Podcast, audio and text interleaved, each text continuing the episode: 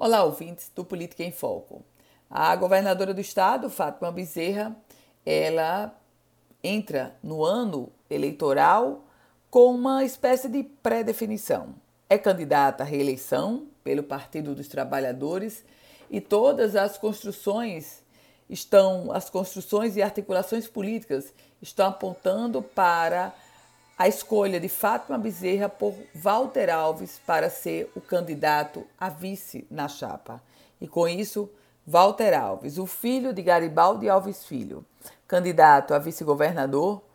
Com isso, Fátima Bezerra está descartando o outro Alves, Carlos Eduardo Alves, como candidato a senador.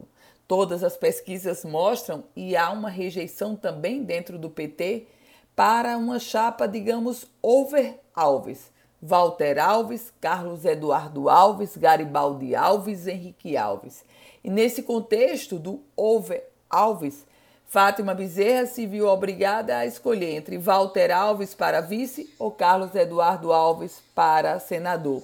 E a escolha dela, neste momento, se as convenções estivessem para começar, ela ficaria com o Alves de Walter. Nesse contexto, obviamente, sela a chegada de, do outro Alves, Garibaldi, o pai de Walter, nesse palanque. Mas tudo ainda no campo das articulações. Fechado, fechado mesmo? Nada. Eu volto com outras informações aqui no Política em Foco com Ana Ruth Dantas.